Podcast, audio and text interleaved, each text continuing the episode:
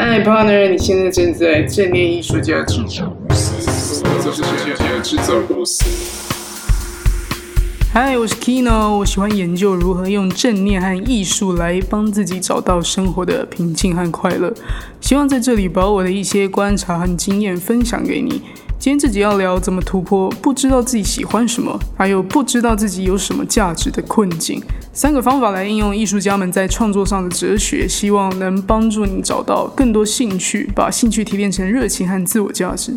在进入这三个方法之前，我要先来重新定义一下，寻找自己的热情跟寻找兴趣有点不太一样。首先，寻找自己的热情。广泛一点来说，就是寻找自己喜欢的事，寻找自己有感觉的事情，而且是你主动去尝试没做过，甚至还没有被人家定义是一种兴趣的事情。不是说硬找一个社会认知的兴趣就把自己套进去而已哦。举例来说，我不知道我喜不喜欢喝牛奶，我就会先去尝试喝牛奶嘛。然后我可能就觉得，嗯，牛奶喝起来也还好，不怎么样。那还有什么其他喝牛奶方法呢？哦，那试试看把欧 o 饼干捏碎泡进去喝好了。然后我可能就会发现，哎哎，我是喜欢喝牛奶。没放饼干进去之前，可能还没那么喜欢，但是放了饼干进去之后，我就变得蛮喜欢。那如果你只是把自己装进社会上普遍认知的兴趣里面，就变成好像你在寻找一家专门卖饼干碎片的牛奶。你可能一辈子都找不到嘛？那当然这只是个比喻啊，但相信应该也不太好找吧。所以我们在寻找自己喜欢的事这条路上，除了去尝试已经存在的事情，也要尝试把不同的事情加在一起，去寻找这种你自己加工过后才发现的热情。现在很多人都不知道自己这辈子到底要干嘛，然后毕业之后就跟别人一起去抢一样的工作，然后很着急啊，想找时下当下最热门的赚钱方法。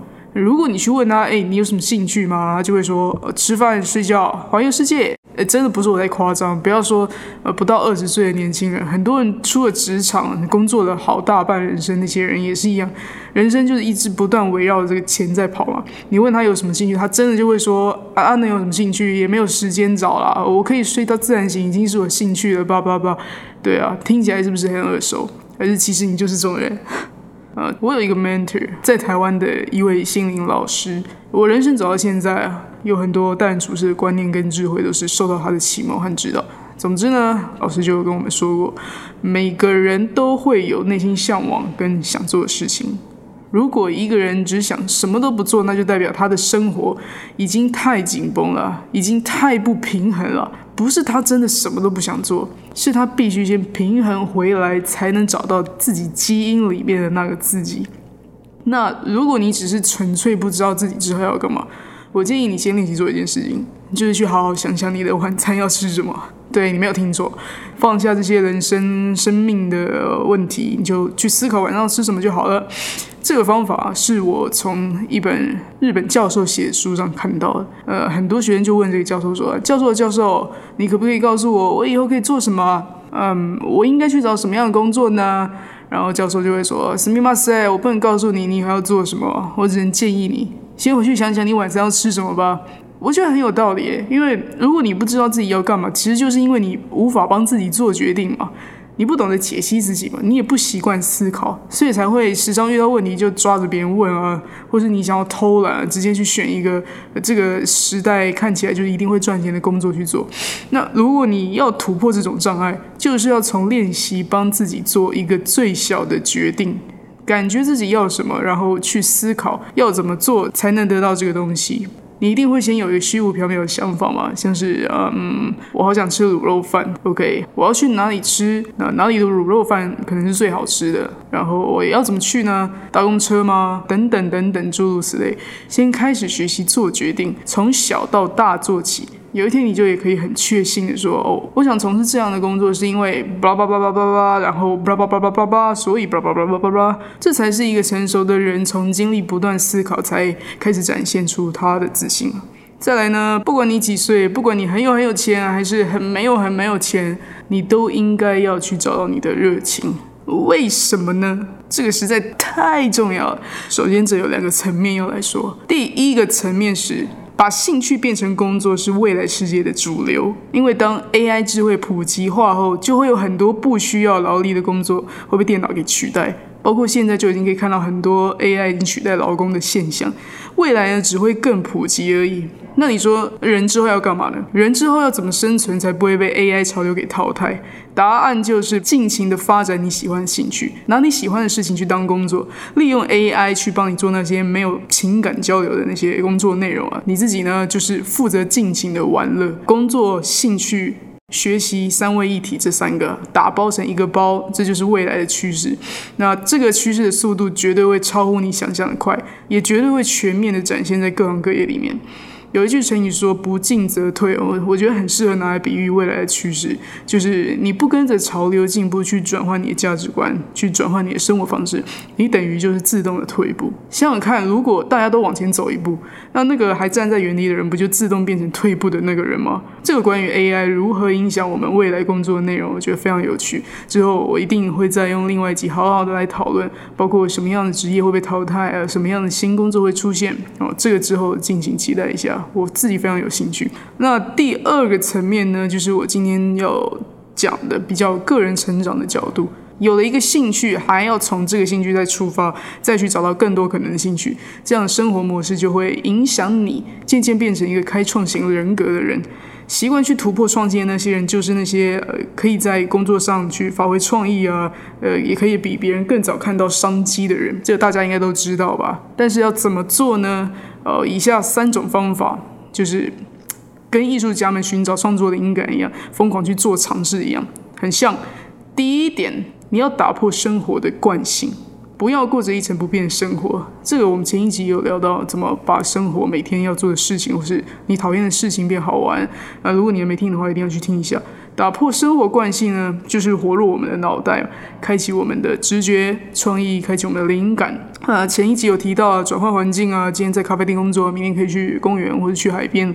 再来，如果你平常都搭公车上班，今天可以走路啊。我自己有时候回家就会故意变换一下路线，我会故意往比较远的那个左边走，或是有时候啊，今天比较没那么忙，我可能就会跑去别的街口的洗衣店洗衣服。还真的因为这样，我意外有逛到两三条超漂亮的住宅区，就在我家附近。然后有一户人家的前院放了两台那个越野摩托车，旁边还有一台玛莎拉蒂的敞篷跑车。哇，我真的是第一次可以这么近距离观赏高级跑车。以前在台湾，如果你在路上看到跑车跑过去看，呃，人家很容易就看到了嘛。那这边就是完全没有人看我，所以我就可以站在那边尽情的欣赏这个车展。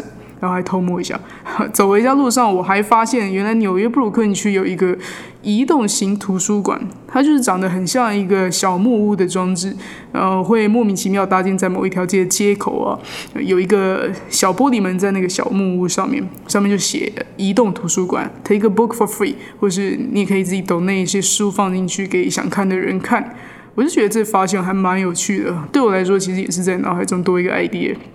还有很多打破生活惯性的事啊！如果你常常都是跟团出国去玩，那就改成一个人去。相反，如果你常常一个人出国去玩，你也可以换成跟团去啊。有时候跟团有跟团才会发现的好处嘛，比如说你意外交到好朋友啊，遇到你的另一半，或者是呃，可能就不会被骗走船票钱啊。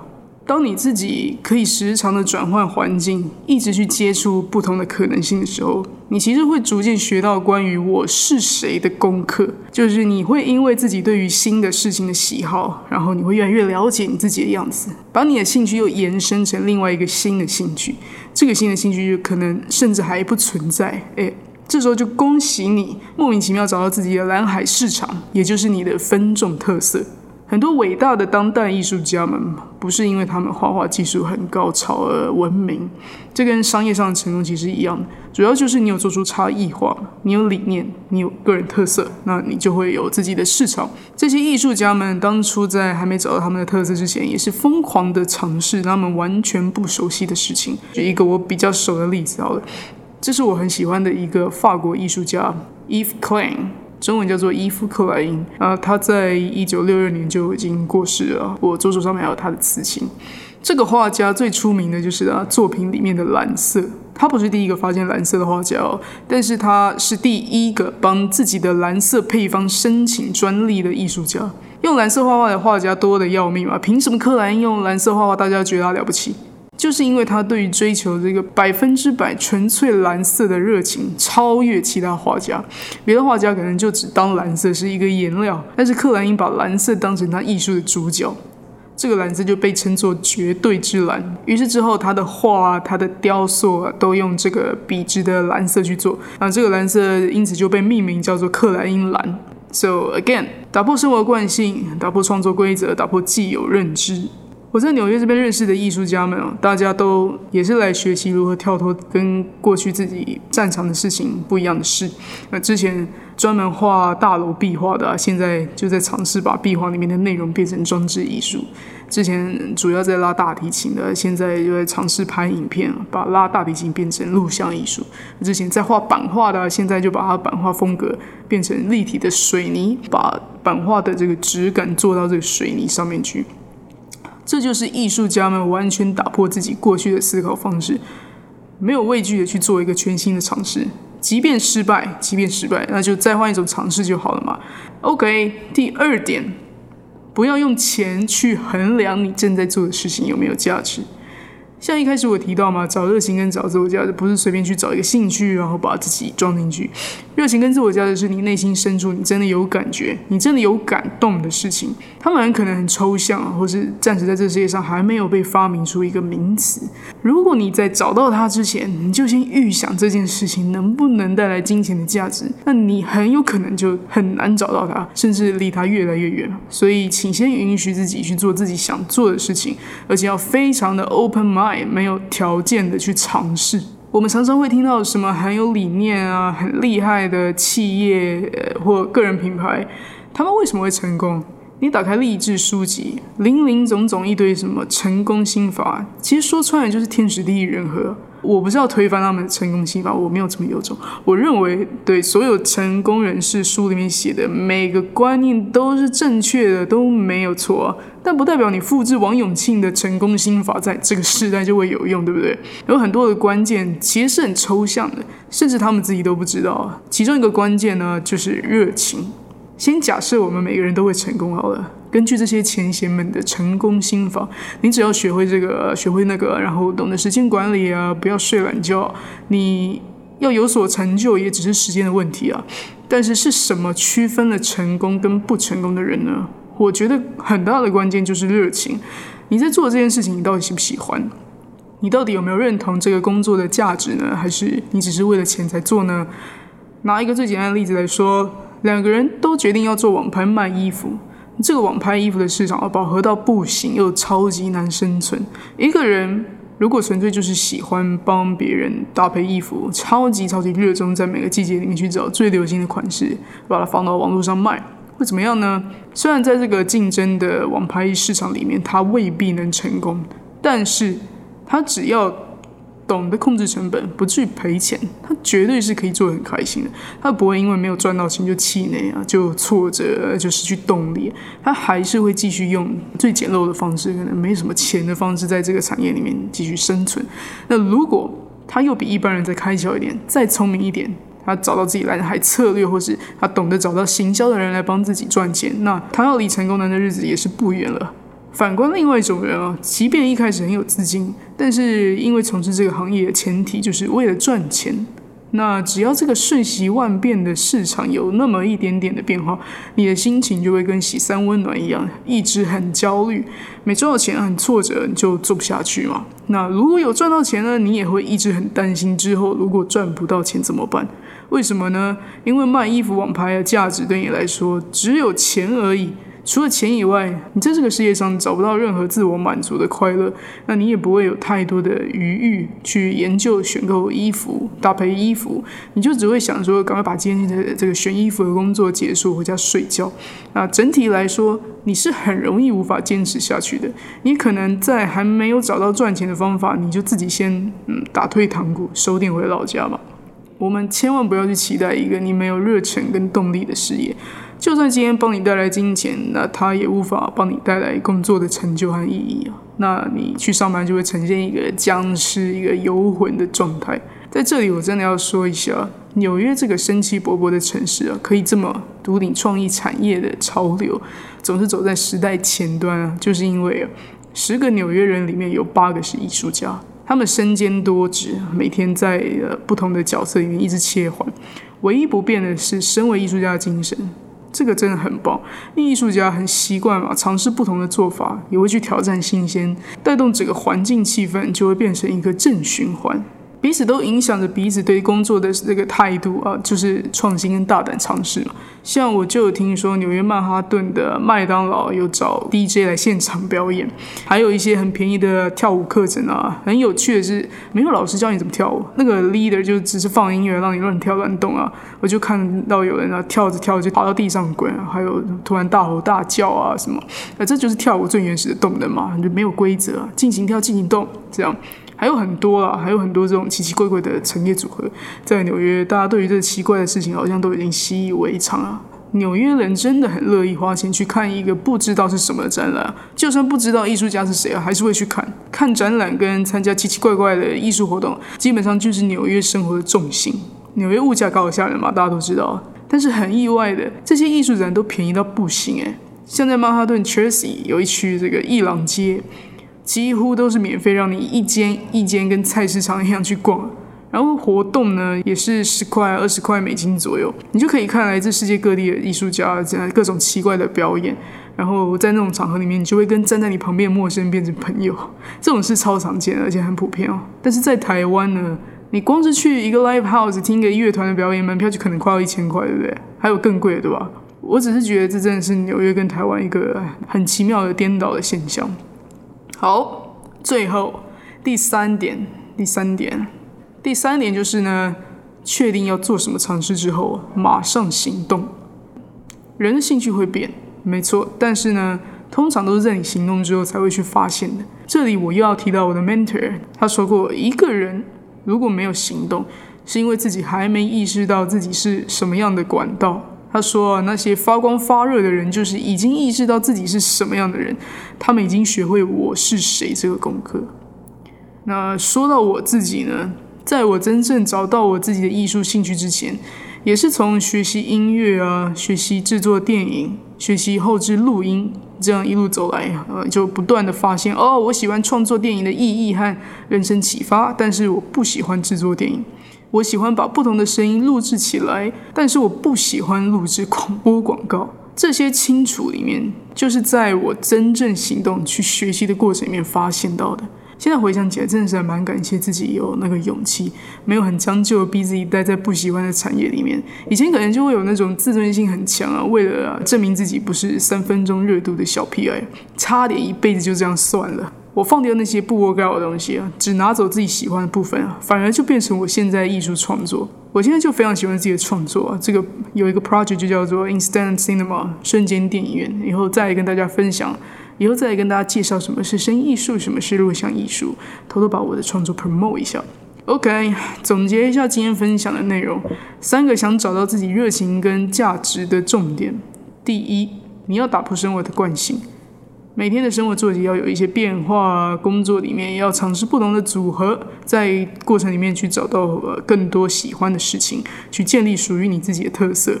第二个，不要带着有目的的心情，尤其是用钱去衡量你在尝试的事。没有什么东西是失败的啊，请把“失败”两个字换成“经验”两个字。不要限缩自己的头脑，不要害怕浪费时间，大胆的去玩，大胆去实验。永远要让自己活在这个学习跟玩乐之中，这就是我们未来的工作。第三个呢，确定想做的事情之后，就要马上行动。永远要记得在行动里面去调整计划。只有开始行动，才会确切知道哪些部分 work out，哪些部分不 work out。现在就要开始思考什么东西可以引发你的行动力，然后就去做吧。以上三个经验啊，我的观察。你真的可以马上 take away，马上实践。前面这一段路虽然是要走个一下才会找到，但是相信我，每个人都可以找到一个很好评断这个东西是不是你热情的标准，就是你会不会不想赖床就自动跳起来做呢？你会不会不需要任何人逼你，你就会想做这件事呢？记住这些事情要先去行动才能找到，不是坐在那边看别人在干嘛，然后脑袋里面想说我喜欢我不喜欢，这样就很有可能回到一个我什么都不想尝试的轮回里面，很可怕。好，以上今天的分享，如果你也认同我的内容，帮我去 iTunes Podcast 里面评分加留言。让这个节目被更多人看见，也鼓励我继续做下去。因为除了我妈超爱听我节目以外，你也是我动力之一啊，请你好好 push 我，让我更规律的固定每周更新节目内容。那想看这期节目的文字稿，也可以到正念艺术家制造公司的脸书粉丝专业，记得去追踪，然后设定成抢先看，才不会被脸书的这个运算系统给遮蔽掉。那今天谢谢你很耐心的听完我的节目，我们下期见。